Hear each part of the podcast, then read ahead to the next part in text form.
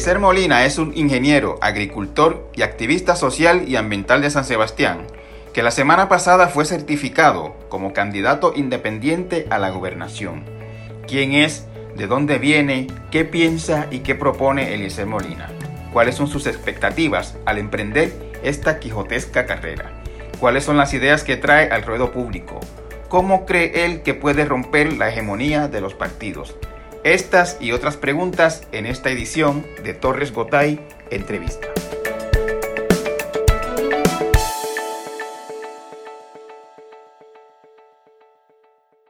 Saludos audiencia, bienvenidos a mi podcast de esta semana, eh, Torres Gotay Entrevista. Hoy con un invitado muy especial, se trata de Eliezer Molina, un agricultor de San Sebastián que acaba de lograr su inscripción como eh, candidato independiente a la gobernación. Eh, saludos, Eliezer. Saludos, Benjamín, y, un abrazo para toda la audiencia. Eliezer, eh, ¿alguna gente lo conoce a usted? O, los que lo conocen mayormente lo, lo, lo, lo vieron por primera vez hace, yo no recuerdo la fecha exacta, hace como dos años yo diría de eso que hubo una eh, audiencia congresional en el Coliseo Roberto Clemente. Usted eh, se paró allí, e hizo algo que no mucha gente se atreve a hacer en Puerto Rico, y es cantársela en la cara a los congresistas. Eh, ¿Nos puedes recordar aquel momento, Eliezer? ¿Qué, qué, fue lo que ocurrió allí? Pues mira, eh, eventual, sí, como usted bien dice, pues vinieron unos congresistas, el congresista Grijalba, con una delegación para decirle a los puertorriqueños cómo iban a desarrollar la economía de Puerto Rico y cómo iban ellos a ajustar la ley promesa para beneficiarnos a nosotros. Eh, ante esto, pues muchas personas me, escribían y, y, y pues aplicamos para ir y deponer allí y fuimos simplemente a decirle nuestra realidad política y económica, la cual muchos entienden y, y, ellos creen que los puertorriqueños no tenemos pleno conocimiento de lo que nos está ocurriendo. Entonces, pues, alguien tenía que ir allí a decirle que nosotros no somos ningunos tontos, que conocemos cuál es nuestra condición política nuestras limitaciones, y lamentablemente los políticos que nosotros tenemos están acostumbrados a darle una sobreestima a estas personas es porque tendrán algún tipo de relación eh, de pedirle fondos federales o yo no sé qué, pero me parece que nuestra generación ya no aguanta más el que se nos continúe tratando como si fuésemos súbditos y llega el momento donde uno tiene que parársele de frente y decirle hasta aquí, yo los respeto a ustedes, pero ustedes me tienen que respetar a nosotros como pueblo también. Entonces ah, fue una dinámica un poco más en términos económicos, ¿no? Sobre las variables económicas de Puerto Rico, pero eso fue lo que ocurrió se, se veía, Eliezer, en, ese, en esa alocución que usted hizo allí, se sentía eh, rabia, se sentía indignación. Eh, eh, ¿Es correcto interpretarlo de esa manera? Sí, no rabia, pero sí indignación. Indignación y el límite de la tolerancia ante un atropello político. Eso es lo que pudimos ver allí, pero con data científica con base y con fundamento, no una pelea meramente ideológica. Eso fue lo que ocurrió allí.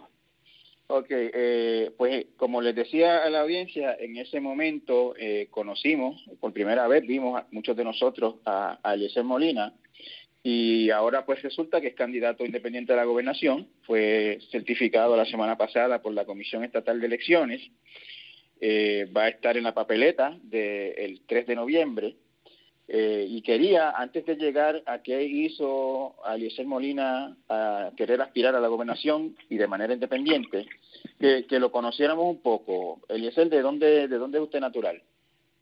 Pues yo soy natural del pueblo de San Sebastián.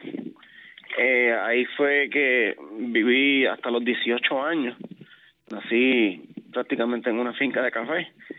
Y de ahí pasé a San Juan a estudiar ingeniería civil donde después de graduarnos nos quedamos por allá trabajando un tiempo. Y ahora pues cuando cae la economía de Puerto Rico pues eh, comenzamos a estudiar economics para poder entender cuál era el fenómeno que nos estaba arropando. Y desde ese momento en adelante pues decidí eh, incursionar en, el, en, en la industria agrícola cultivando productos que no puedan ser desplazados porque los productos importados como muchos conocen pues traen un costo sumamente inferior y eso nos aniquila. Y yo para evitar ese problema, pues hicimos un análisis profundo del mercado mundial y nos ajustamos a los parámetros mundiales utilizando nuestros recursos. Así que por eso es que me ven también que defiendo mucho los recursos naturales y pues soy un amante de mi país, de mi tierra, de mi gente, de, nuestra naturaleza. Estamos aquí para defenderla. Me dijo que nació prácticamente en una finca de café, eh, una finca de café propiedad de su familia o su familia trabajaba allí? ¿Cómo fue esa, esa, esa, esa, niñez? Sí, mi, abuela, mi abuela tenía una finca, tiene una finca. Entonces, pues como antes no había... Eh, ¿En qué, en qué San Sebastián, en San Sebastián. Eso es casi sonador, casi llegando a, entre las Marías y Añasco por allá arriba. Eso es bastante, una área bastante apartada. Sí, sí. Y, nada, fue algo muy bonito. Yo creo que lo mejor que la vida me ha regalado, tú poder interactuar con el medio ambiente, eso te da felicidad. El punto, Benjamín, que yo nunca había dormido con aire acondicionado y cuando yo llegué a la universidad, por primera vez en aquel apartamento, yo no podía dormir con aquel silencio que había en ese cuarto, que lo único que sonaba era un aire acondicionado y me tomó, le puedo decir que dos o tres semanas en adaptarme a ese cambio de sonido y de medio ambiente. ¿Cuál era, el sonido que extrañaba? ¿Los grillos y los, coquillas y la cosa? Los grillos, los coquillas, la chicharra, toda esa colección de insectos nocturnos que salen en, en, en, nuestra, en nuestra isla. Toda esa colección de sonidos, pues uno se adapta. Entonces, pues, luego es difícil apartarse de cantazos, sí, pues. El, de, ¿De qué época estamos hablando? ¿En qué época fue que usted vino a San Juan a estudiar? Mira, yo llegué a San Juan a estudiar en el 1997. En el 97 fue que yo yo llegué allí y, y de ahí pues estuve casi 20 años por allá. Ahora que me mudé otra vez a, San Sebastián porque mi finca es en el municipio de Maricao. ¿Y qué, qué hacía acá durante ese tiempo laboralmente? Me dice que estudió ingeniería, o sea, se dedicaba a, ser ingeniero. Sí, yo me, yo me gradué de ingeniería civil y monté una pequeña compañía de construcción donde comencé a laborar por cuenta propia. Y estuve varios años eh, haciendo trabajo de construcción a lo largo de la isla. Y así pues fuimos dando un poco de estabilidad a nuestra vida en lo que pudimos incursionar ahora a este mercado que no lo cambio por nada. Y me, y me dijo en algún momento en esta al principio de esta conversación que que cuando la economía cambió pues se regresó a la agricultura. Eso quiere decir que la, el negocio de la construcción no lo estaba haciendo rentable, se afectó. ¿Qué, qué pasó con eso?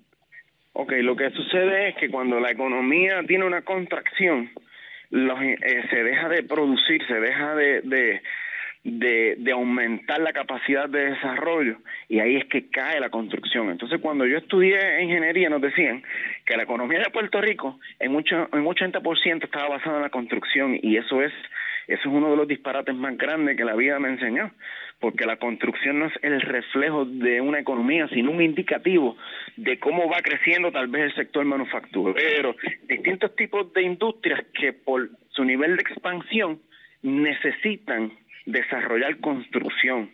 Eso puede traer aumento de, trabajo, el aumento de trabajo trae eh, ventas de residencias y, y, era una burbuja que estábamos viviendo a causa del capital financiero y la banca que nos utilizó para, para extorsionarnos económicamente. Pero luego al uno encontrar que eso es lo que se nos avecina, pues decidimos a tiempo, justo a tiempo, tratar de buscar un mercado que la economía no estuviese atada a la economía de Puerto Rico, que es muy volátil. ¿Qué, qué, construía Yesel? ¿Cuál era su especialidad en, su compañía? Eh, pues yo construía casas, eh, distintos tipos eh, de, de estructuras, distintos tipos de estructuras. Era, era lo que lo que en buen puertorriqueño conocen como un contratista como un contratista, pero un, un desarrollador. No, chacho, no, como un contratista, como un contratista pero pequeño. Yo lo que hacía era pues remodelaciones, casas así individual, eh, todo el tiempo en, en el ámbito privado, nunca nunca quise meterme al gobierno por, por, por la corrupción que ya todo el mundo conoce, donde los agraciados siempre son los afortunados de obtener contratos con grandes sumas de dinero. Y pues yo para evitarme entrar en ese mundo tan oscuro, decidí trabajar por cuenta propia y también por eso, moverme hacia la agricultura porque no tolero ver cómo se compensa a personas simplemente por consideraciones político-partidistas o por árbol genealógico. Yo nunca he sido simpatizante de todo eso y por eso me alejo y me integro acá entonces al campo de agricultura, donde también está su burocracia, ¿no? Pero, pero ¿En qué, momento, en qué momento este fue que decidió regresar allá a, la tierra, como dice uno? Pues mira, es justo dos años antes de María. Dos años antes de María, tal vez un poco más, fue que decidimos comenzar con este proyecto agrícola de cero. venimos estudiándolo dos años antes, o sea que estamos hablando del 2000, tal vez 13 por ahí, ya estábamos nosotros haciendo unos estudios para poder hacer un plan de negocio y incursionar en este campo económico, lo cual es la agricultura, en este caso, del café especial para la exportación al mercado europeo. O sea, está es lo que desarrollamos. café para, para exportar al mercado europeo. Eso es así, estamos cultivando café para exportarlo hacia el mercado europeo por la por lo, pues por el análisis de oferta y demanda y el valor del producto, el valor del producto en un lugar donde se tiene un alto consumo y no lo produce, pues entonces tú encuentras un mercado nicho que te facilita el tu poder salir de tu producto con una con unos retornos de inversión sumamente altos porque pues se te va a pagar muy bien. Me dijo que, que empezó con esto dos años antes de María. Cuando María ya, ya, tenía, ya estaba la finca. Sí, María me destrozó la totalidad de la finca. María, María, ¿qué pasó? ¿Qué le hizo María a usted allá? Yo perdí, yo te diría, sobre 16 mil árboles de café. Perdí todo, Benjamín. Cuando te digo lo perdí, lo perdí. ¿Sabes? Era tú mirar una montaña y la montaña ya simplemente no tenía nada. No era que estaban los, las matas de plátano en el piso ni los árboles. No había nada. Los caminos estaban se derrumbaron y entonces pues fue un proceso un poco agónico, ¿no? Que nos tardó literalmente un año poder comenzar otra vez. Y aquí nos encontramos. Los, los, seguros le respondieron? Los seguros, lamentablemente, no responden a la, a la celeridad que debe ser. Y también, como, como en todos lados, la burocracia hace que unos le llegue primero que a otros y yo pude ser testigo de cómo hubo una distribución criminal que favoreció tal vez a, algunos agricultores sobre otros. Pero eso es que estamos en política, Benjamín, porque la política bien aplicada redunda en el beneficio de nuestra sociedad, pero la politiquería nos está destrozando. Así que hay que hacer estas, estos tipos de incursión si queremos que la política no controle a los puertorriqueños y los puertorriqueños controlen a la política. Vamos, vamos a, vamos a eso de inmediato, dice eh, eh, eh, antes de llegar a hacer o, a, pensar en una candidatura independiente a la gobernación, eh, ¿usted militó en algún partido? ¿Fue parte de alguna organización? ¿Alguna vez estuvo en algún comité? Este, no, yo nunca he tenido que ver. Nunca he tenido que ver con, con, partidos políticos. Eh, nunca, como le digo, yo soy un puertorriqueño de esos normales que, que no le gusta esto de, de estar incursionando en la política pero nos tienen con las manos atadas. Entonces, pues, llega el momento que uno tiene que, que, que reaccionar. Y ahí es que estamos. Y cuando por eso es que tal vez no me conoce, como usted dice, tal vez no me conoce, por eso porque nunca me van a haber visto con, con, andando con estas personas ni nada por el estilo, porque yo siempre estuve trabajando mucho, yo yo siempre he estado trabajando y trabajando y trabajando. Ha sido, ha sido, ha sido votante, Eliezer. Eh, yo, sí, yo fui votante, pero en, la, en las elecciones pasadas yo no, no, no participé de, de las elecciones, porque ya venía uno cargando de la, la, la ¿cómo se dice? El disgusto de, de, que no importa quién esté en el poder, las acciones son las mismas y siempre pagamos los los menos afortunados. Entonces, pues ya ese disgusto... Y, le, puedo, le puedo preguntar si votó por... No, no le voy a preguntar por quién votó, pero le puedo, se lo puedo plantear de esta manera. ¿Votó por gente que haya ganado elecciones? ¿Alguna vez votó por el ganador? Déjame ver. Yo creo que tienen que haber ganado algunos y otros no, porque generalmente yo votaba eh, mixto. Sí, pero por candidatura. ¿Votó por algún gobernador que, o sea, votó por alguien? ah, gobernador es distinto. Eh, pues ya estamos hablando de una especie, de una, de una, de una candidatura en específico. Yo me parece que no. No cree que nunca yo para eso nunca tuve para eso yo nunca para eso yo nunca tuve buena suerte. No buena suerte. Me parece que, es que este país piensa un poco distinto y pues. Eliezer, ¿y cómo, ¿y cómo surge esa idea de, de aspirar a la gobernación? Porque, no sé, a uno se le ocurre que si uno ve algo mal, pues quizá, como uno no tiene estructura ni experiencia en la política, pues uno a lo mejor dice, pues déjame empezar quizás por la legislatura, incluso por la legislatura municipal, o déjame aspirar a la alcaldía o, o a un escaño en el Senado. Este, ¿cómo, cómo, se, ¿Cómo se da esa idea de, de, de ir pangana directo a la gobernación? ¿Cómo, cómo, cómo, ¿Cómo fue ese proceso? He dividido un poco la respuesta porque estructura sí la tenemos. Tal vez usted se refiere a partidista, que son dos cosas totalmente distintas. Porque nosotros tenemos un equipo de trabajo amplio de sectores que componen nuestra sociedad a lo largo y ancho de la isla. Claro, yo, yo entiendo esa parte, pero me imagino que ese, ese equipo lo formó después de decidir correr, no antes. No, no, no. Lo que pasa es que nosotros venimos hace un tiempo, hace años, haciendo un trabajo social que lamentablemente los medios no querían reconocer. Y, ahí está la historia, o ahí el primero, el primero que usted puede mencionar, ya lo dijo, que fue cuando fuimos a donde el Congreso. Nosotros no llegamos allí por paracaídas, llegamos allí porque las personas nos escribían. Nosotros hemos dado talleres por toda la isla de cómo hacer un plan de negocio. Nosotros hemos ido al campo donde la gente nunca siempre, perdón, donde nunca tienen ayuda, donde siempre se los ha dado de codo, como decimos nosotros, y le damos talleres gratuitos de cómo hacer un plan de negocio y no un resumen para que ellos puedan utilizar sus recursos y comenzar a florecer. cuando, te dice nosotros, cuando te dice nosotros, o sea, quiere decir, y a lo mejor yo estoy un poco perdido aquí, quiere decir que este tiene una organización, un, grupo, un comité, un club, qué sé yo, algo así que, que, que hace esto. Ni comité ni club, nosotros tenemos algo que se llama el movimiento de conciencia, que es simplemente un movimiento de carácter social, donde distintos componentes no quisieron irse de Puerto Rico y decidimos, con los conocimientos que tenemos, luchar y aplicarlo a quien no lo tiene para que pueda desarrollarse sin que dependa del gobierno, sin que dependa de los partidos políticos. Nosotros llevamos alrededor de, de como cuatro años en esto. Yo, yo creo, ahora que usted lo menciona, creo que en algún momento se me acercó alguien de ese movimiento. Yo cubrí una de estas asambleas de pueblo que hubo después del verano del 19 y creo que se me acercó alguien hablándome de ese movimiento. Eh, eh, eh, ¿Ustedes participaron en esas asambleas de pueblo? Llegamos a participar en, en, en, algunas asambleas de pueblo, incluso cuando sacamos a, al ex gobernador Ricardo Rosello, nosotros nos movilizamos a los portones y allí estuvimos 12 noches consecutivas pernoctando hasta que esa persona saliera de aquí, porque nosotros entendíamos que teníamos que darle un ejemplo al pueblo de lo que es sacrificio si queremos que se nos respete nuestra dignidad.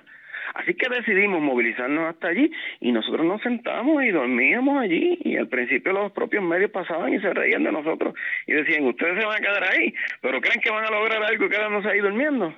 Y mira los resultados, ¿no? Pero esas cosas no se reconocen lamentablemente en la prensa hasta que uno logra generar noticias. Y me parece que al lograr ahora la certificación para la gobernación, entonces se genera noticia y vienen los medios a buscar a ver quién es uno, donde lamentablemente se nos ignoró durante años un trabajo muy bonito que se estaba haciendo del pueblo, que no hacen los partidos políticos, vamos.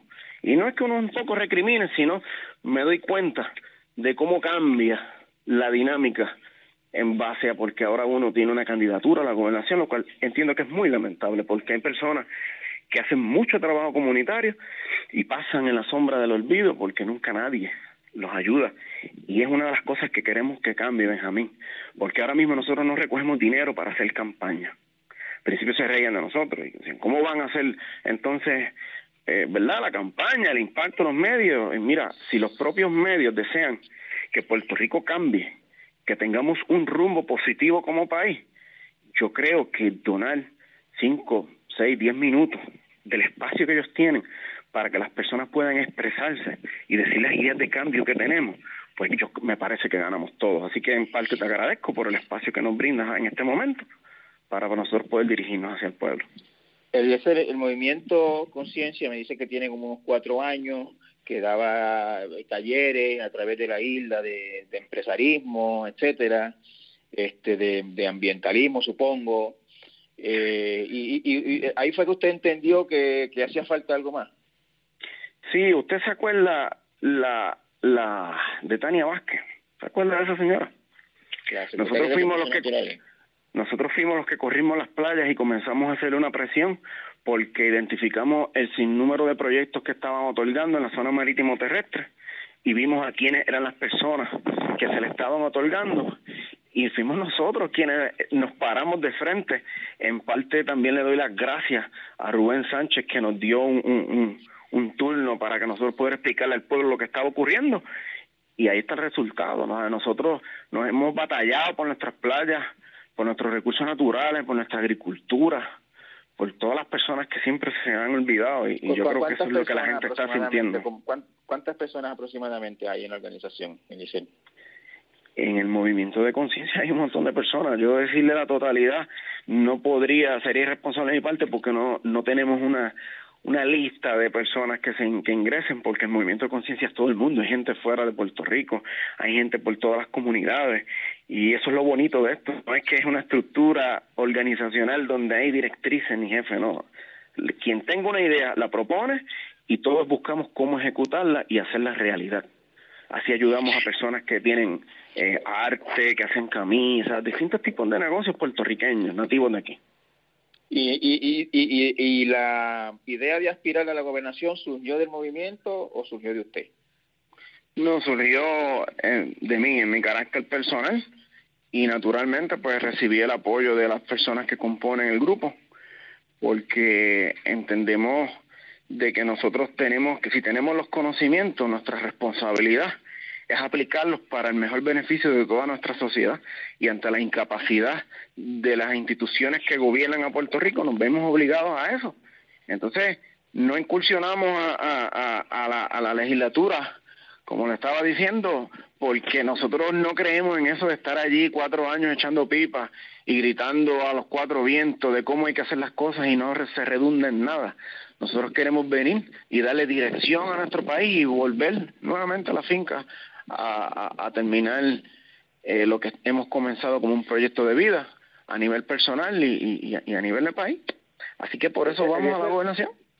En el, en el 2016, eh, Alexandra Lúgaro corrió independiente a la gobernación. Sacó 11% de los votos, cerca de 175 mil votos, y eso se vio como un enorme triunfo, eh, como, una, como una cuestión histórica, 11%, 175 mil votos, sin embargo, pues se quedó muy lejos de ganar la gobernación. Eh, ¿cuál, ¿Cuál es la expectativa suya? Bueno, cuando nosotros hicimos un análisis eh, numérico del resultado de las pasadas elecciones, encontramos un fenómeno muy importante, ¿no? Que participaron un poco más de un millón y medio de, votantes. Eh, el partido que ganó sacó alrededor de 41.3%, si no me equivoco, eh, luego el segundo partido sacó 38%. Alexandra Lugar sacó 19.11%, me parece, o 13%. No, 11, sacó 11% ella. Y, 5%, y 5 el Sidre y como 2% el PIB. Y cuando tú sumas la totalidad, no de los rojos y los azules, la totalidad de los otros componentes, suman 19%. O sea, que cuando usted tiene esos 19%, tiene el 38% del Partido Popular y tiene el 41% del Partido Nuevo Progresista, se ignoró 1.4 millones de personas que no fueron a votar, porque esas 1.4 millones de personas que no fueron a votar, lamentablemente no les satisface la oferta que se le presentó. Y cada vez eso será aumentando. Y en este momento me doy cuenta que es que los puertorriqueños no confiaban en esa gente y están listos y prestos para comportarse de una forma distinta. Así que apelamos al disgusto de todas esas personas que no participaron, que existen, están ahí y se les ha ignorado por mucho tiempo, porque ideológicamente muchos piensan que van a ganar los rojos o van a ganar los azules. Así que yo creo que se van a llevar una sorpresa. Pero cuánto es eh, ese ese 1.4 que no votó más el 19% no, es que no está, es que no está en esa estadística, porque si tú tienes uno, uno son 1.3 millones versus 1.5 millones, tienes casi, casi el 48-47%. Así que los porcientos que se le adjudican a los partidos es ignorando las personas que no votaron. Incluye el número de las personas que no votaron y vas a ver que la participación electoral en Puerto Rico rondó como el 52%. ¿Dónde está el otro 48%? Pues fue 55, con todo lo que hay. Fue 55% realmente, pero hay una...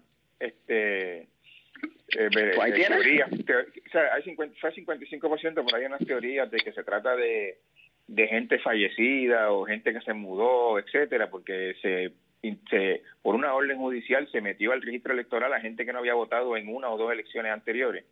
Y de ahí que se esa es una teoría, ¿no? Que por eso que se infla ese número y aparece 55 adjudica, de, Adjudica que la mitad está muerto, adjudica que la mitad está muerto.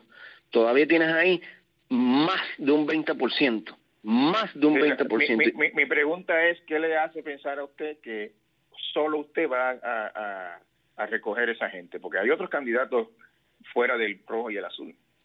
Pero son los mismos son los mismos. Y, si una vez no confiaron en ellos, no creo que dos veces vayan a confiar. ¿sabes? E, eso es lógica. Es lógica. Usted tiene una persona que no le simpatizó a Manuel Sidre, ahora no iba a votar por Sidre. Eso es la realidad. Esa es la realidad. Y Manuel Sidre sacó casi 100 mil votos de personas que no simpatizaron ni con el PNP, ni con el Popular, ni con el Sandra Lugaro. No van a simpatizar ahora con el Sandra Lugaro. O ya ahí tú tienes 100 mil votos y eso abona a que podamos obtener un buen por ciento. Y a la larga, la victoria de unas elecciones no hace el cambio, el cambio hace el mensaje que uno pueda llevarle a las personas a través de esta plataforma para que luego ellos actúen por sí mismos y podamos erradicar la dependencia y el secuestro mental que estas instituciones de partidos políticos han creado en la mente de nuestro pueblo. Eso es ganancia, si, si, entendí bien la respuesta, eh, usted me está diciendo que no necesariamente tiene que ganar para que sea un éxito, que con llevar el mensaje, eso, eso, eso es ganancia, eso es lo que usted me dice. Eso es así, que nosotros podamos traer ideas, es más, y que aunque nosotros no ganemos, las personas que ganen entiendan que son buenas para el pueblo y las implementen, eso es ganancia. Yo veo que mi gente comienza ahora a cultivar cuando hace años no lo hacían. Y nosotros hemos ido preparando un arsenal de agricultores que los propios medios han ignorado ese trabajo que hemos hecho. Y que ahora se ve el resultado, que le estamos llevando los alimentos a las personas a la puerta de su casa. Que estamos viendo un resurgir en una industria agrícola abandonada por el sistema, abandonada por el secretario de Agricultura, abandonado por todos los partidos políticos. Ya eso es ganancia, Benjamín. Ya nosotros estamos ganando y estamos viviendo ese cambio generacional. Vimos cómo sacamos un gobernador. Esa es ganancia. La gente está aprendiendo a utilizar la fortaleza que tiene en sí mismo cuando se une. Y yo creo que ya nosotros ganamos. Lo que venga, pues sigue abonando a toda esa transformación social que nosotros queremos propulsar. Eliezer, eh, correr una campaña para la gobernación eh, es complicado, eh, requiere mucho esfuerzo, dinero, organización, eso incluso para partidos grandes y para candidatos independientes, pues el reto es todavía mayor. Eh, ¿Usted cree que lo va a lograr? Benjamín, yo creo que complicado es vivir y estamos vivos.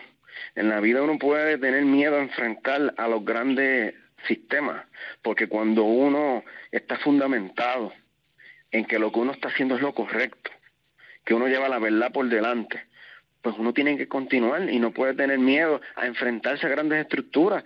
Ahora mismo, en mi página de Facebook, corre, tiene un alcance eh, mensual de 3 millones de personas. Ahora mismo, mi página corre más que la propia página del Nuevo Día y de todos los medios de Puerto Rico. Ahí está. Y se nos ha ignorado hasta este punto. Se nos ha ignorado. ¿Por qué? Pues cada cual tendrá, ¿verdad? Su manera de pensar, pero el pueblo no nos ha ignorado. ¿Qué, qué, tú te crees y concorre? ¿Que tiene alcance? El alcance, el, el, el, alcance de nuestros posts llega a 3 millones mensuales. Una página que no se le pone un centavo, una página que solamente el pueblo es quien habla, pues entonces hemos hecho un trabajo social increíble que muchos han ignorado y ahora no van a poder ignorar porque estamos de tú a tú compitiendo para la gobernación. Entonces eso es lo que estamos hablando. Tiene, tiene los recursos para para caminar por todo Puerto Rico, para este, hacer mítines, caravanas, etcétera. Lo que pasa, Benjamín, es que ya nosotros ese trabajo lo hemos hecho. Le vuelvo y le digo, nosotros hemos corrido literalmente toda nuestra isla por todos los sectores que han sido olvidados. Y ahora, utilizando las redes sociales, vamos a demostrar que la vida cambió, y que utilizando las redes sociales ya no es necesario tener que estar haciendo esas cosas ni dañando el medio ambiente con, con, con rotulitos que luego los dejan ahí abandonados y, y, siempre terminamos nosotros destruyendo todo, todo, todo, todo. Eso va a acabar, ¿sabes? Yo le aseguro a usted que va a acabar y para eso no se necesita dinero, se necesita voluntad y se necesita ser un poco astuto manejando las redes sociales que son gratuitas y poder llegar uno directamente a los sectores y a las comunidades y que ellos mismos se encarguen de llevar el mensaje. Para eso no se necesita dinero, para eso no se necesita voluntad y estar en sintonía con el pueblo, porque si nosotros venimos de una clase que ha sido aplastada, a mí no me tienen que contar lo que es estar aplastado ni lo que causa la politiquería dentro de nuestra sociedad. Yo soy testigo de lo que es eso, soy víctima de lo que es eso y tenemos los conocimientos para echar este país para adelante. Así que ¿Por qué no hacerlo? Pues yo creo que vamos a hacer un cambio histórico donde vamos a demostrarle que sin dinero vamos a tener un alcance gigante. Y lo vamos a ver en noviembre, lo vamos a ver. Eliezer, Eliezer en ningún momento pensó, no en los rojos y azules que lo ha mencionado, pero en algunos, hay otros tres partidos inscritos en estas elecciones. ¿En ninguno de ellos usted siente que cabe? No es que no siento que quepo. Lo que sucede es que ese sistema de partidos hay que combatirlo, Benjamín, porque en los partidos políticos existe lo que se llama la disciplina de partido, existe el programa de gobierno de partido, y luego vienen los inversionistas políticos, empujan una política pública que se establezca a través de esa estructura y luego usted ve que los ven en la legislatura votando en contra de su voluntad porque si no le aplican la disciplina de partido los expulsan del partido o le quitan las comisiones, le quitan los presupuestos y luego les roban el libre albedrío al ser humano. Entonces yo creo que las candidaturas independientes abonan a que las personas puedan tomar las decisiones correctas en base a su libre pensamiento y eso es lo que nosotros debemos propulsar, no simplemente tener un partido completo ahí que cuando que, el resultado ha sido una deuda impagable, que nos han puesto un ego que nos han restado derechos laborales, que nos han simplemente, como ahora mismo con el Código Civil, atentando en contra del, del, del, ser humano. Y, y todo eso lo hacen los partidos. Así que nosotros tenemos que madurar y entender que los partidos políticos son en gran parte causa causa del efecto político que estamos viviendo. Así que yo no puedo encajar en una estructura político partidista, yo soy más comunitario, yo soy más de poder entregarle a las comunidades los recursos para que ellos puedan bien utilizarlo, yo creo más en eso, en la solidaridad, en la economía solidaria, no en, en, el arresto gubernamental que es lo que tenemos ahora, una burocracia y una hegemonía de los partidos políticos, me parece que llegó el momento de activar al sector social y que él pueda aportar dentro de sus conocimientos a un mejor pueblo. Y eso es lo que vamos a hacer. ¿y cuáles son, ya entrando en, ya en materia más específica, este, cuáles son esas ideas que usted tiene para, por ejemplo, uno de los grandes, quizás el más grande problema que tiene Puerto Rico es la ausencia de, la falta de un modelo económico?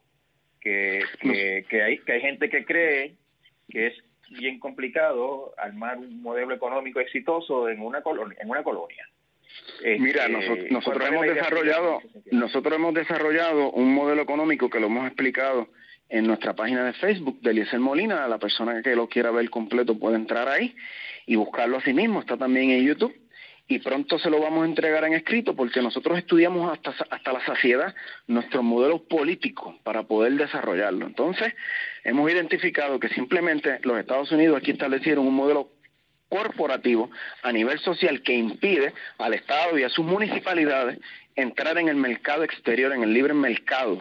Ellos no pueden, pero sí nosotros en carácter individual lo podemos hacer.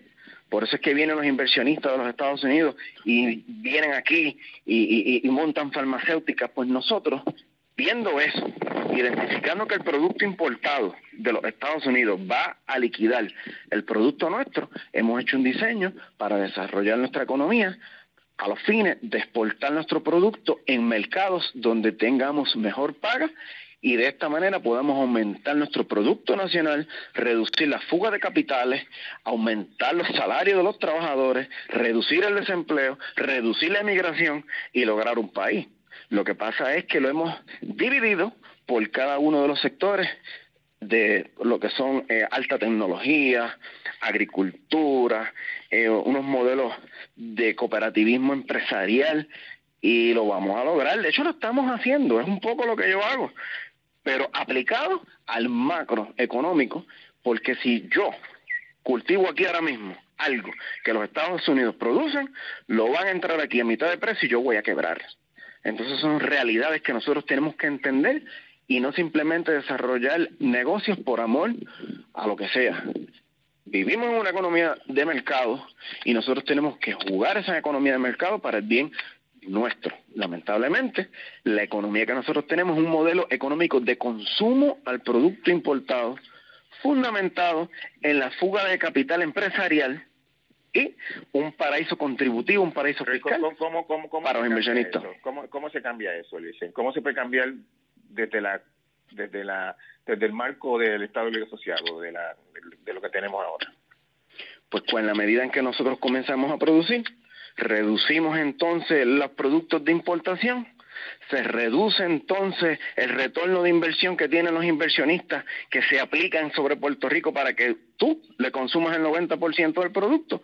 Y cuando eso ocurra, van entonces a encontrar de que esto es un modelo económico. Aquí volvemos a lo, que ha sido siempre el problema, cómo, cómo Eliezer Molina en San Sebastián puede competir con una multinacional en cuestiones de costos, tecnología, etcétera, todo eso? Exportando mi producto, porque por ejemplo, ahora mismo el café, aquí yo tendría que competir a 5 dólares con las multinacionales que meten su café aquí, que lo traen de México. Y luego tú te estás bebiendo el café pensando que es de Puerto Rico y es de México.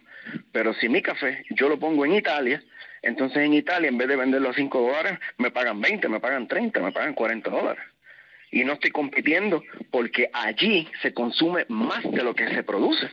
Así que con un análisis de oferta y demanda, usted va a encontrar un mercado que va a absorber su producto, como lo es Puerto Rico ahora mismo para los Estados Unidos. Eso es a, grandes, a grandes rasgos, dejarle el mercado puertorriqueño a los americanos, a Estados Unidos. A los puertorriqueños, a los puertorriqueños de producción. De producción. lo que dice el consumo, dejarse, dejar el consumo a productos de Estados Unidos y nosotros dedicarnos a exportar solamente o mayormente. Mayormente a exportar y a venderlo a precio de mercado. Si usted no tiene salida aquí, no importa, pues que consuman el producto importado, nosotros lo vamos a exportar.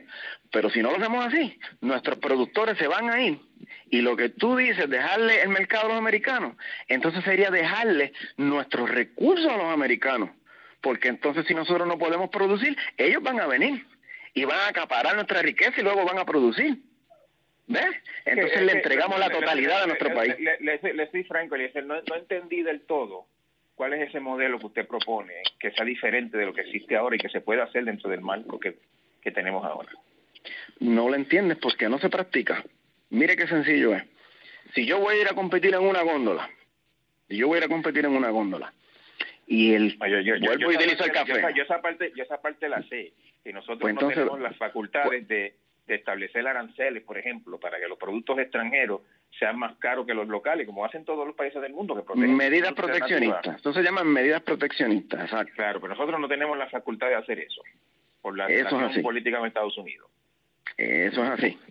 Pero sí tenemos la capacidad de producir y exportar nuestro producto a un lugar donde te paguen mucho más de lo que se paga aquí y que no haya competencia. ¿Me vas entendiendo ya? Sí, sí, bueno, a, eso me refiero, a que eso es lo que entendí la primera vez, pero no, no, no, no veo todavía cómo eso puede ser un modelo económico para Puerto Rico, porque no todo el mundo puede ponerse a producir. Pues eso es lo que vamos. ¿Sabe qué es lo que sucede? Mira, ahora mismo Puerto Rico tiene 20.600 millones en créditos contributivos que se le ha dado un mantengo corporativo a una mega empresa o a unos mega compañías o a los medios, por ejemplo, la familia Ferrer Rangel, que tiene Link Active, ahí podemos ver dónde se le ha dado un mantengo corporativo a todas estas instituciones en vez de utilizar eso para darle las herramientas a nuestros pequeños productores para que ellos puedan florecer. Eso es uno de los pasos fundamentales que nosotros tenemos que hacer, una redistribución de nuestras riquezas y evitar todo este monopolio que han hecho ciertas corporaciones, porque ahora mismo el mercado del café florece, pero lo que Coca-Cola cuántos tiene, cuántas escuelas tiene ya, ¿ves? Por lo mismo que están que estamos hablando, si yo no consumo tu producto, tú no lo vas a vender, tú vas a quebrar, tú te vas a ir y luego ellos van a venir, van a comprar tus tierras y van a producir el material y lo exportan. Pues entonces eso es lo que nosotros estamos haciendo, defendiendo nuestros recursos y a nuestros productores. Eso no podemos confundirlo con el consumo doméstico, que es la trampa es la trampa que han metido en nuestra mente. No es que nuestra economía va a suplir el consumo doméstico. La tendrá. La tendrá en la medida que pasa una, una situación como esta y trancan los muelles, entonces yo tengo comida para mi gente.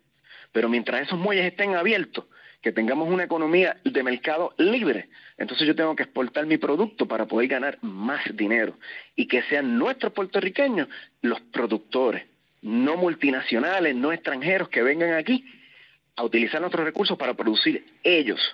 Estamos hablando de una transformación de economía de consumo a una de economía de producción. Esa es la diferencia. Ok, ¿y cuáles son cuáles serían las estrategias o los incentivos o las leyes o lo que sea que usted propone para, para lograr esa transformación? No son leyes, no son leyes. Estamos hablando de, por orden ejecutiva, redistribuir esa, esa, esa, esos incentivos industriales. Y yo me gustaría que estén muy pendientes para cuando nosotros presentemos algo que se llama el antídoto, que vamos a hacer una conferencia de prensa que los vamos a invitar a todos los medios, que vaya el que quiera ir, le vamos a poder decir ahí a la saciedad cómo se va a redistribuir toda esa riqueza. Desde ahora, desde ahora le anticipo que todas estas grandes familias como los Fonalleda, como pues, todas estas grandes familias van a tener que entonces aportar más y se va a acabar este jueguito de que tú manteniéndome económicamente a mí le hacemos un favor al pueblo. Eso no es así, eso es una mentira que hemos vivido por mucho tiempo y no la vamos a vivir más.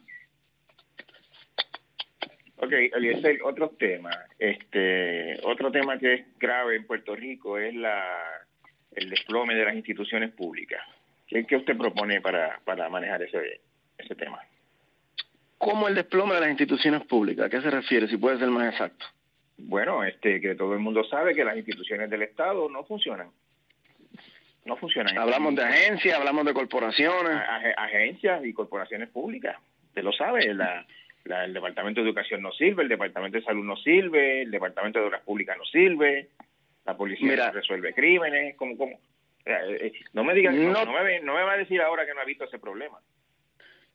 No es que no lo he visto, lo vivo a diario y usted está asumiendo posturas que no son las correctas.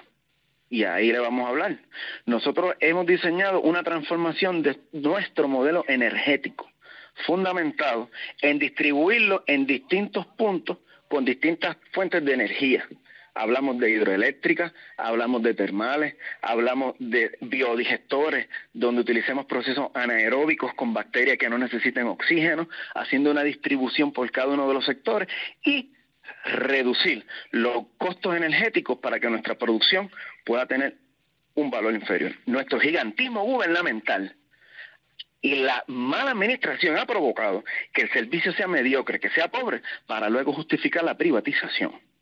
Yo lo que sí creo es que muchas de estas agencias que se han creado nunca debieron estar ahí. Así que nosotros tenemos que reducir el tamaño del gobierno, nos guste o no, pero tenemos que hacerlo de una forma eficiente. Si nosotros permitimos que durante 50 o 60 años la Autoridad de Energía Eléctrica no se, no se moviera a energía limpia, fue culpa de nuestro gobierno. Si nosotros hemos permitido que la Autoridad de Acueductos y Alcantarillados tenga un sistema pobre, donde nunca se limpiaron los embalses, donde nunca simplemente se ha modernizado, fue culpa de los gobiernos.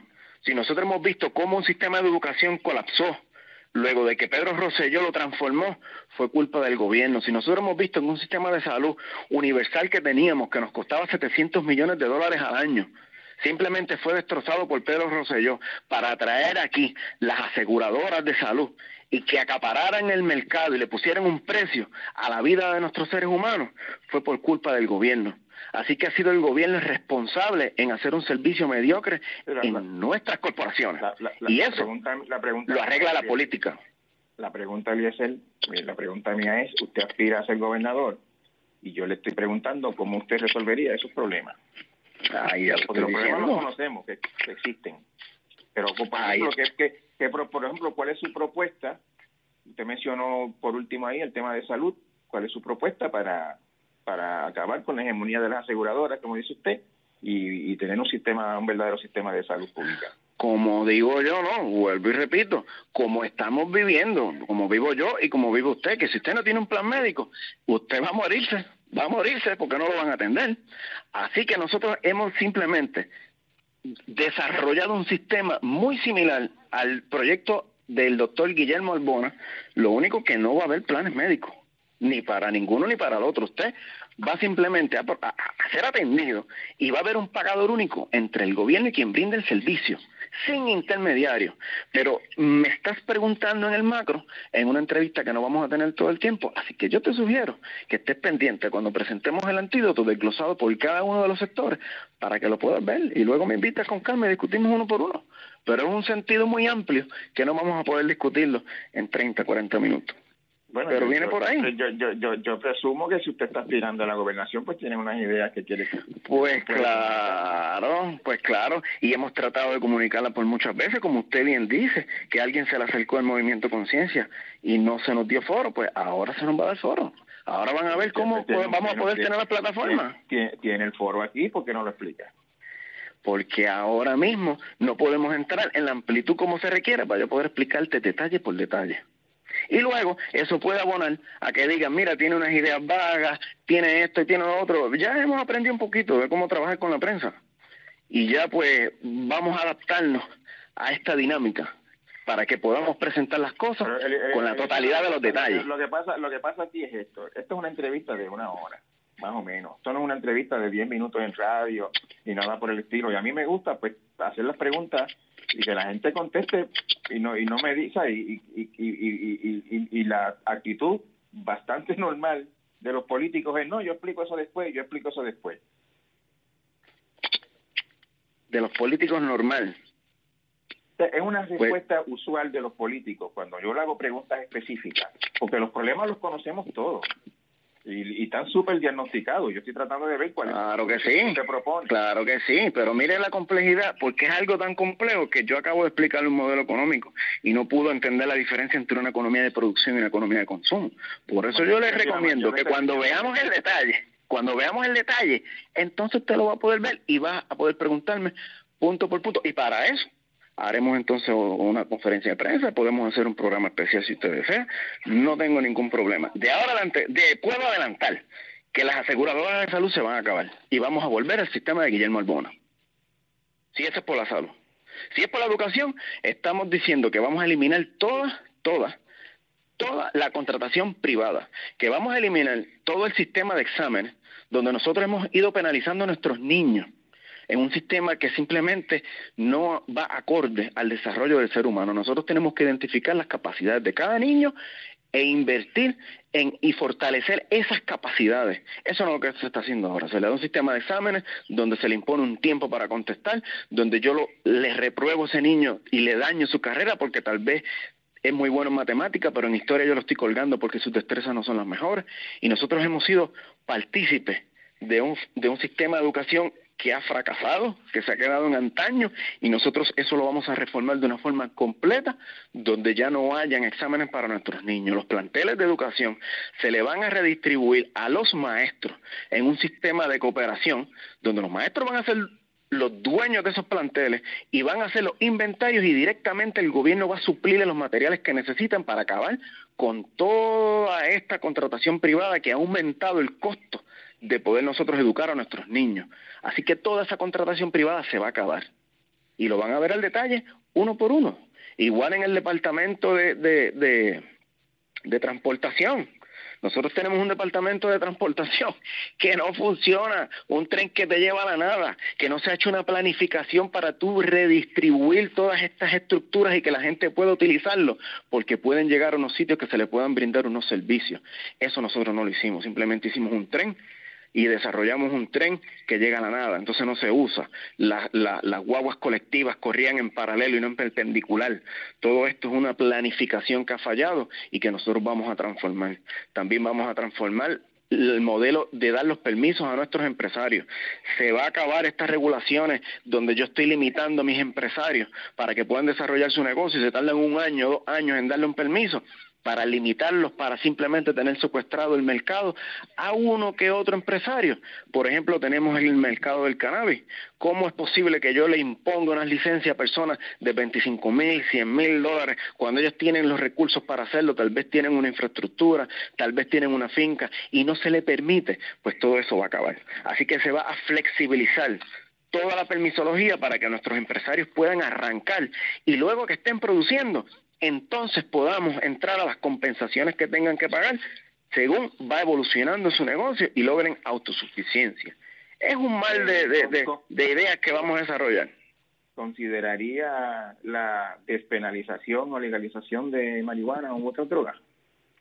sorprendente brincarle una cosa a la otra, pero sí, nosotros vamos a eliminar la penalización de las drogas, porque eso simplemente lo que se ha hecho es abonar a un mercado para unos abogados de defensa, para entidades como lo son Hogares CREA, donde han sido simplemente un mantengo, un mantengo que este país le da y no brinda ningún tipo de resultado, porque estamos simplemente trabajando problemas salubristas como si fuesen criminales. Y nosotros tenemos que evolucionar un poco en eso y no permitir que la politiquería acabe con nuestra sociedad. Así que vamos a despenalizar el uso de las drogas y eso es una de las medidas. Pero me parece que son mucho más importantes la educación que estábamos mencionando y mucho más importantes las demás. Pero así va a ser. Eliezer, eh, obviamente cualquier persona que aspire a la gobernación en Puerto Rico o a un puesto político, pues se le pregunta o está presente el tema del estatus. Eh, eso es un problema que incide en muchos otros problemas en Puerto Rico, incluyendo el que parece que es su, su, prioridad o su foco principal, que es la economía. Este, ¿cuál, es su propuesta para manejar el problema del estatus? vamos a empezar por el principio. ¿Usted, ¿Usted tiene una ideología en particular? Sí, seguro que sí. Yo soy puertorriqueño, eso a mí nadie me lo quita. Lo que sucede es que esa, esa, lo, de las tres ideologías dicen que son, o sea, todos somos puertorriqueños. Yo, ¿Por qué te especifica es, usted cree en la estadidad, en la independencia o en lo que estamos? Ahí está, porque ese es el problema, que esas preguntas vienen simplemente para minimizar y segregar a los individuos ideológicamente uno de otro. Y me parece que tenemos que dar un paso hacia el frente para hacer las cosas de una forma distinta. Así que nosotros venimos a trabajar por todo el mundo, porque no podemos pensar en independencia si este país no produce. No podemos pensar en estabilidad si este país no produce. No podemos pensar en la colonia que tenemos si este país no produce porque está quebrado. Así que nosotros tenemos que simplemente comenzar a trabajar fuera de ideología entre todos, porque todos somos puertorriqueños, como tú muy bien estás diciendo. Y restaría un poco la inteligencia del individuo venir a que lo estigmaticen y decirle, mira, hasta ahí llegó el individuo. No, no, no, no, no. Vamos a olvidarnos de la ideología, vamos a trabajar como puertorriqueños para todos los puertorriqueños y vamos a echar esto para el frente. usted no quiere que se sepa cuáles de las tres ideologías usted cree. Es que no es que, no quiero, no, no es que quiero que se sepa, no es que no quiero que se sepa porque para mí eso no es ningún problema, es que quiero que los medios comiencen también a comportarse de forma distinta para no segregar a la población, porque ese es el resultado final de esa pregunta. Y ya hemos aprendido, como le digo, un poquito de eso. Vamos a trabajar todos y todos somos puertorriqueños. Vamos a echar esto para adelante, no podemos tener miedo a eso. No podemos tener miedo a que nos separen nada. Simplemente necesitamos propulsar un mejor país. Y eso, las ideologías lo restan. Si al final el Congreso es quien tiene el poder en sus manos y de yo ganar una elección, no puedo hacer ni esto ni independencia, ni Estado, ni, ni, ni nada. Eso está en las manos del Congreso. y son los puertorriqueños los que lo tienen que contestar. Vuelvo a mi pregunta original. ¿Cuál es la propuesta suya, si alguna, para manejar el tema del estatus? O igual me puede decir que no considera un problema, que hay un problema de estatus y que, y que seguimos como estamos. Lo que no tengo es el poder político para resolver el problema del estatus. ¿Ves? Así es que nosotros tenemos que, mira cómo, mira, mira a ver si, si, si, si podemos canalizar esto. En la medida en que yo logre que mis puertorriqueños comiencen a producir y sean dueños ellos de su trabajo, que aumenten sus ganancias y se reduzca el consumo del producto importado, yo le aseguro a usted que aquí van a cambiar el estatus. Porque esto es un modelo económico. Nosotros tenemos un estatus político porque redunda en un beneficio capital para una de las partes. Si usted le reduce la capacidad de ingreso a la parte que no quiere movilizarse, se va a movilizar porque ya tiene un impacto directo en su bolsillo. Esto es pura economía, Benjamín. Esto es pura economía. Esto no estamos hablando de que estamos aquí porque esto es bueno para, para una estrategia militar o cualquier. No, esto es pura economía. Yo tengo una colonia porque me consume el producto importado. la, la, pregunta directa mía es esta, otra vez. ¿En su programa de gobierno se va a atender el tema del estatus directamente o no? ¿O usted cree que con la, si entiendo bien, con la mejora de la economía, eh, eso se va a resolver solo, básicamente? no se va a resolver solo, pero vamos a bajarle los índices económicos a la parte que no quiere actuar y va a actuar. Mira a ver si me entiendes ahora. Si tú te ganas 100 pesos en un negocio que tú tienes y de momento el negocio te deja 50, ¿tú vas a hacer algo o te vas a quedar igual? Te pregunto. ¿Vas a hacer algo o te vas a quedar igual? ¿Vas a hacer algo? Eh, no lo quieres contestar, pero vas, vas a hacer algo.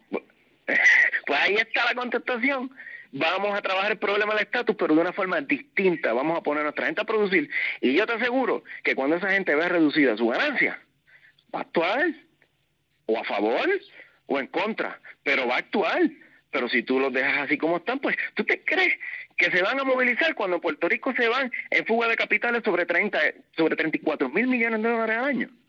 ¿Tú crees que se va a reducir el estatus cuando ahora mismo se importa el 90% del producto de consumo? ¿Tú crees que se va a cambiar el estatus cuando yo tengo aquí un paraíso fiscal para unos inversionistas que vienen aquí y no pagan contribuciones? ¿Tú crees que va a cambiar? No va a cambiar, pero en la medida que se reduzca la capacidad de ingreso de la otra parte, van a querer actuar y van a decir, espérate, se nos fue de las manos, esta gente aprendió a hacer las cosas y nosotros vamos en esa dirección. Ellos crearon un modelo corporativo, pues vamos a jugarle el mismo juego.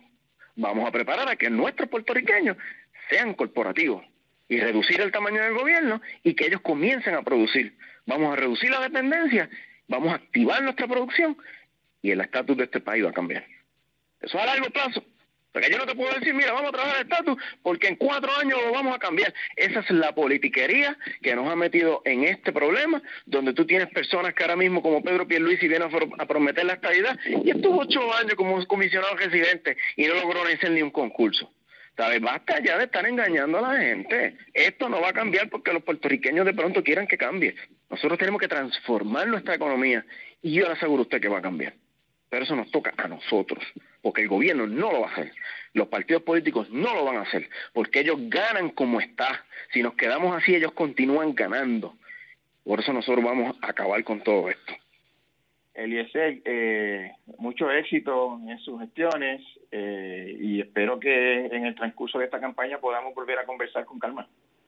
Sí, yo tan pronto eh, ya tengamos eh, finalizado el proyecto que vamos a presentar y también por eso es que no me gusta hacerlo porque ya ha sido coordinado con personas de todos los sectores y estamos esperando un momento preciso que va a ser dentro de las próximas semanas y yo lo que quiero es que cada uno de ellos sea partícipe en explicarle a ustedes a la prensa, a la sociedad, cómo es que vamos entonces a transformar nuestro pueblo. Así que yo prefiero no ser egoísta y permitirles espacio también a ellos y que ustedes tengan todos los componentes para que puedan hacer las preguntas necesarias. Muchas gracias por su tiempo, Eliseo. Muchas gracias a usted por la entrevista.